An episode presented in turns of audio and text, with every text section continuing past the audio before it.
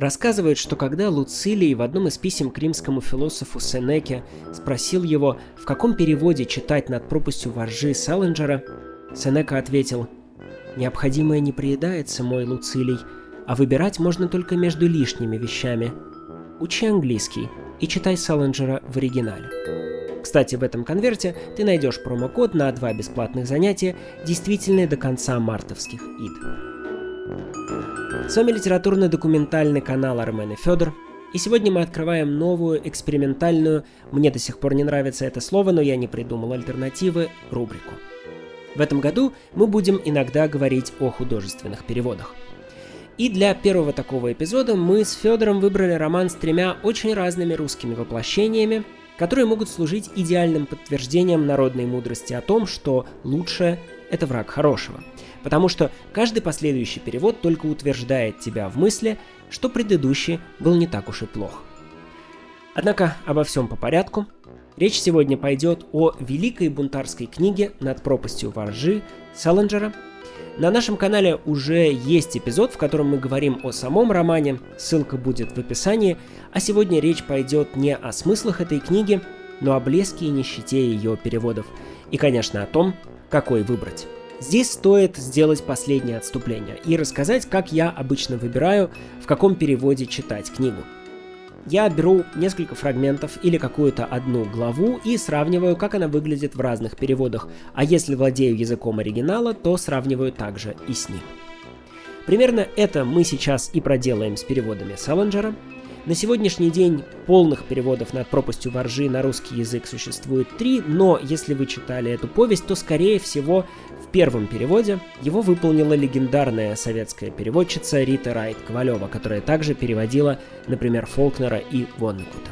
С этого перевода мы и начнем. Итак, перевод Риты Райт Ковалевой. Он считается классическим и вообще является отличным образчиком того, как работала советская переводческая школа. И здесь мы сразу вступаем в серую зону амбивалентности, потому что с одной стороны, классический перевод советской школы – это высокие стандарты перевода, контроль качества и безупречная квалификация переводчика.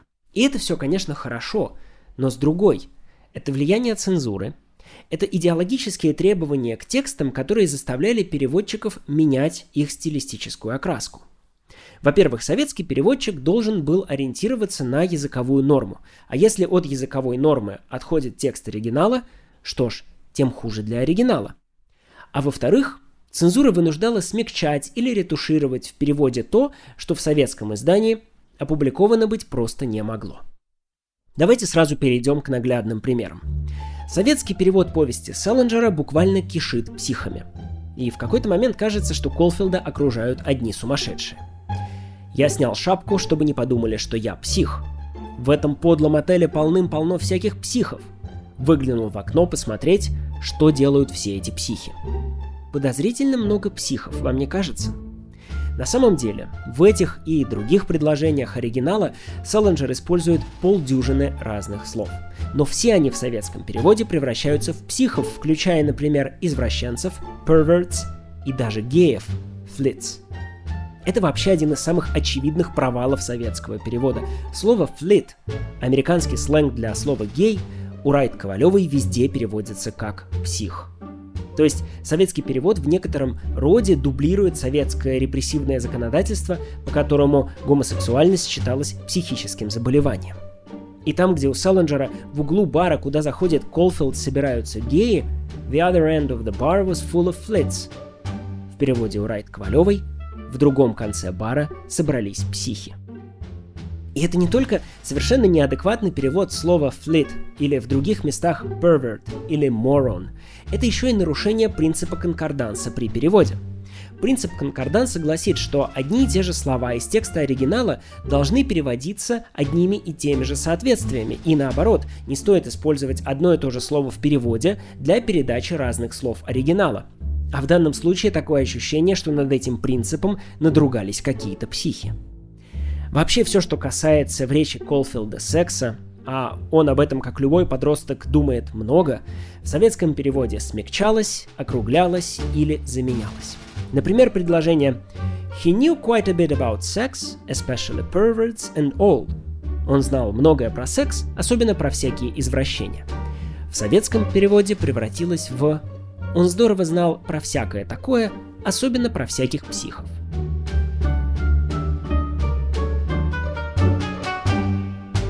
В другом месте, где Селлинджер пишет «You don't always have to get too sexy to get to know a girl», что приблизительно можно привести как «не обязательно сводить все к сексу, чтобы сойтись с девушкой», советский перевод снова проявляет чудеса гибкости и «get too sexy» превращается в «ухаживать за девчонкой».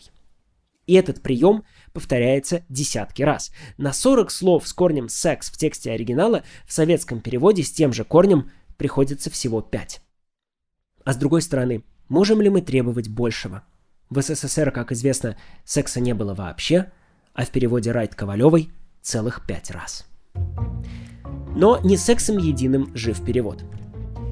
Есть также другие интересные замены.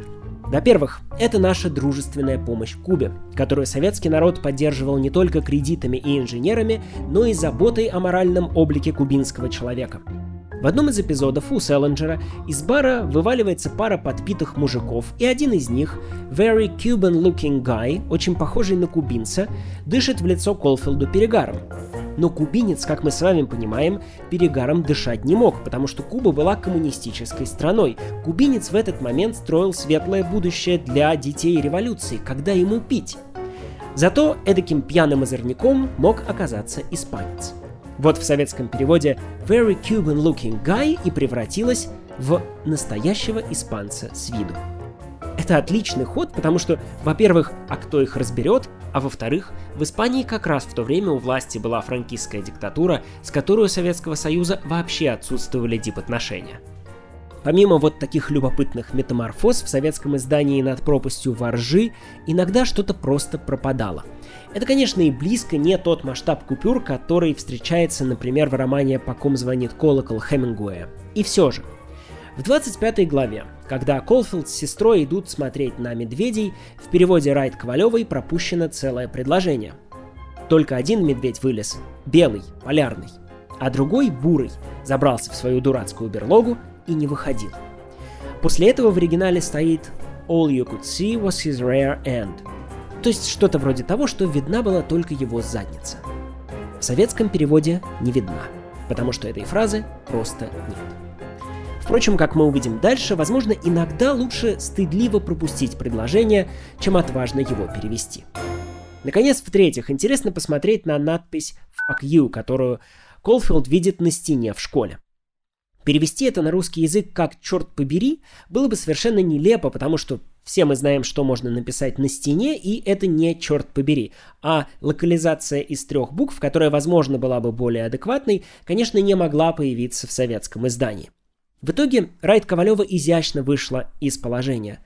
Кто-то написал на стене похабщину. Это отличный образчик описательного перевода, раз уж переводчику в силу цензурного давления приходится к нему прибегать. Однако стилистически эта сцена, как и вся книга вообще, смягчается – становится более литературной, а сам ее герой Колфилд из искреннего, но несколько пошловатого подростка превращается в советском переводе в почти идеального мальчика, который просто отравлен пороками буржуазного общества, но может встать на путь исправления вместе со свержением капиталистического гнета в странах загнивающего Запада. Словом, перевод Риты Райт Ковалевой это перевод качественный и профессиональный, но про него никак нельзя сказать, что он закрывает тему переводов этой повести на русский язык. А потому было логично предположить, что рано или поздно появится кто-то, кто постарается превзойти Райт Ковалеву, отодвинуть рамки цензуры, точнее передать стиль оригинала и не смягчать углов. В нужный момент в истории всегда появляется нужный человек – в этом случае им стал Сергей Махов, который в конце 90-х представил свой перевод повести Салленджера. Его, правда, видимо, чтобы читатель теперь мог отличить правильный перевод от неправильного, он назвал Салленджером. Плохо, правда, другое. Махов извлек перевод из рамок цензуры, но поместил его в рамки некоторых предрассудков. Поясняю за базар. Махов пишет, что с целью открыть российским пацанам конца 90-х Саллинджера, использовавшего нью-йоркскую юношескую феню, ему пришлось стругать свой перевод, потому что прежде пацаны схавали эту книгу в переводе женском и совком. Лично меня амбивалентность этого заявления фраппирует. Потому что, с одной стороны, Махов критикует перевод Райт Ковалевой как совковый, то есть поднадзорный, и мне хочется искренне с этим согласиться, но в том же предложении он ругает перевод Райт Ковалевой за то, что он женский. я даже не знаю, как это комментировать из 2020 года, давайте считать, что это просто была плохая фигура речи, и Махов имел в виду засилие существительных женского рода в тексте Райт Ковалевой. Как бы то ни было, попробуем проанализировать, какую стратегию перевода выбрал Махов – Собственно, он постарался перевести над пропастью воржи заново, используя современный для 90-х годов жаргон. Вот как он сам это формулировал. Дело вот в чем. Повесть написана на нью-йоркской юношеской фене конца 40-х годов. Так вот, господа искусствоведы, московский подростковый говорок запомним это определение, 100 очков вперед даст любому нью-йоркскому, гонконгскому и иже с ними. Короче, обидно мне стало за великие и могучие, я принял вызов и напичкал языковой поток словечками и выраженницами ученическими, тусовочными и даже блатными и матерными. Сама идея, безусловно, интересная, и Махову удалось добиться здесь определенных успехов. Причем те люди, которые критикуют его перевод за то, что, мол, жаргон, использованный Маховым, быстро устаревает, не учитывают, что ведь и жаргон оригинала тоже стареет. Скажем, в том эпизоде, где Райт Ковалева назвала геев психами, Махов использует слово «голубые».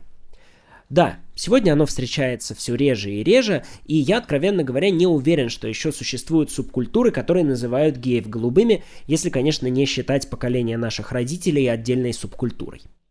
Однако и оригинальная Flitz, которая стоит у Селлинджера, тоже устаревает. В этом смысле перевод Махова обеспечивает лексическую эквивалентность, в отличие от перевода Райт Ковалевой. Собственно, это его главная переводческая удача. Местами его перевод стилистически попадает в регистр Селлинджера гораздо лучше.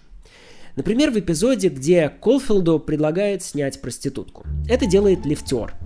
Тип весьма неприятный, и его речь как бы идет впереди его поступков. Дает ему определенную характеристику при помощи акцента с проглатыванием отдельных звуков. How about it вместо how about it, interested вместо interested и так далее. Однако в советском переводе этот лифтер разговаривает так, как будто он только что окончил филологический факультет СПБГУ. Желаете развлечься, молодой человек? А может вам уже поздно? Не желаете предаться буйству разврата? В то время как в переводе Махова сделана хотя бы попытка стилистически передать языковые особенности оригинала. Ну как вместо «ну так как же?» Да в какой комнате вместо «а в каком вы номере?» И, наконец, пятерку за один раз вместо пять на время. Это вообще любопытный момент. Селлинджер пишет «five bucks a throw», ну, то есть, если переводить это мягко, то действительно 5 баксов за один раз. В другом месте Махов дает и второй вариант перевода, даже более адекватный оригиналу, за одну палку пятерка. Но что значит стыдливое 5 долларов на время в советском переводе, кроме попытки протащить эту фразу через решето цензуры? Словом, перевод Махова действительно избавлен от надзора. Периодически он оказывается ближе к оригиналу, и в нем можно найти удачные места. Однако есть одна проблема – их приходится искать. Тогда как места неудачные и неэквивалентные искать не приходится. Начнем с заглавия. The Catcher in the Rye – над пропастью воржи. Возможно, этот вариант, устоявшийся благодаря переводу Риты Райт Ковалевой, не самый удачный и уж наверняка он не самый точный. Но в переводе Махова The Catcher in the Rye превратился в обрыв на краю ржаного поля детства – как будто Махов решил, что советская власть запрещала не только нецензурную лексику, но и использование родительного падежа, и теперь нужно взять реванш при помощи этой конструкции – обрыв на краю ржаного поля детства. Далее. В своем переводе Махов зачем-то решил отыграться на топонимах. Нью-Йорк – это Новый Йорк. Центральный парк – главный сад – Гринвич Виллидж – Гринич Виллидж, а Голливуд – Холливуд. Помните, что переводчик говорил о московском говорке, на который он переложил Селлинджера? Я вырос на границе с Гальянова, но почему-то не помню, чтобы кто-то из пацанов говорил мне «Пошли сегодня ко мне на хату, мои предки свалили в Новый Йорк поглазеть на главный сад». Однако топонимами список проблем этого перевода не ограничивается. К сожалению, если в тексте Райт Ковалевой многие углы сглаживаются, то Махов именно что выстругал, это его определение, свой перевод. И там, где Саленджер ошибочно не заточил углы, Махов за ним исправил. Например, нейтральное «гай» – «парень» превращается в переводе Махова в «чувачило». Чувачило. Может быть, я не в том городе вырос. Подъезд с наркоманами на Амурской, Альбатрос около метро Щелковская, Балтика-девятка на морозе – это я все помню. Но чувачило – это больше похоже на очень плохую итальянскую фамилию, чем на реальное слово из московского говорка 90-х. Далее. Creepy guys. Стрёмные парни. Или, хорошо, допустим, стрёмные чуваки. Превращаются у Махова в чувачков-говнючков. Бейсбол мид, бейсбольная перчатка в лаптежную перчатку. А бак, доллар или, может быть, бакс, превращается в рваный. А где нафиг взял такую кепку? В Новом Йорке. Почем? Один рваный. И это не сарказм. Это реальная цитата из перевода Махова. Однако проблема этого текста заключается еще и в том, что даже в такой стилистике ему не удается полностью удержаться.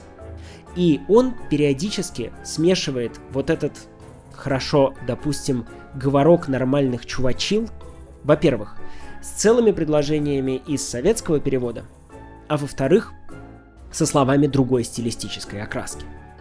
Например, «Ё-моё, жуткий мандраж разобрал». Представляете себе чувачка-говнючка, которого разобрал мандраж?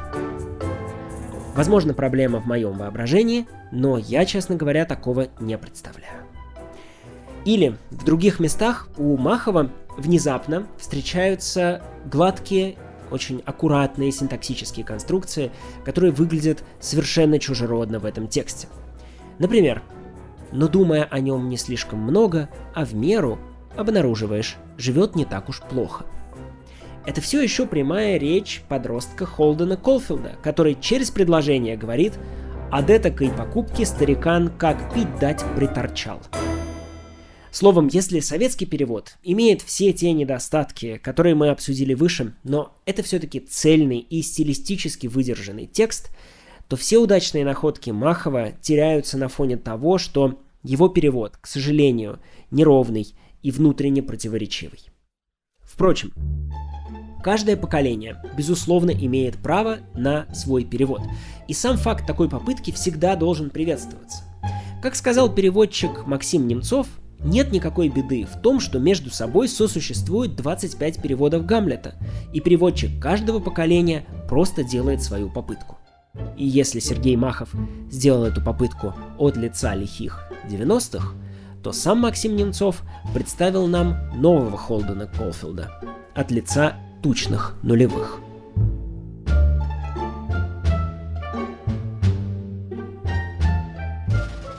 Итак, перевод Максима Немцова «Ловец на хлебном поле». Это наиболее современный из полных переводов романа, он был опубликован в 2008 году. Если в советском переводе главный герой книги, Холден Колфилд, вышел парнем смягченным и недостаточно резким, то в переводе Максима Немцова все получилось с точностью до наоборот, со съемкой в 4К. Его Колфилд настолько четкий, что московские пацаны 90-х из перевода Махова мандражируют и шнуруются – Ибо каждый раз, когда Саленджер по своему, вероятно, недосмотру недостаточно жестил, Максиму Немцову пришлось за ним исправлять. Например, Саленджер пишет «He lost his virginity when he was only 14 in Nantucket». Он потерял девственность, когда ему было всего 14 в Нантакете. Посмотрим, как разобрались с этим предложением разные переводчики. В рафинированной советской версии он потерял невинность 14 лет в Нантакете. У Махова уже стилистически ближе к оригиналу. Невинность потерял вообще в 14 лет. Правда, здесь почему-то из текста исчез Нантакет. По-видимому, над этим топонимом никак не получалось надругаться, поэтому было решено его просто выбросить. Но это все ерунда по сравнению с тем, что предлагает в своем переводе Максим Немцов. He lost his virginity when he was only 14 in Nantucket. Ему целку сломали в 14 в Нантакете.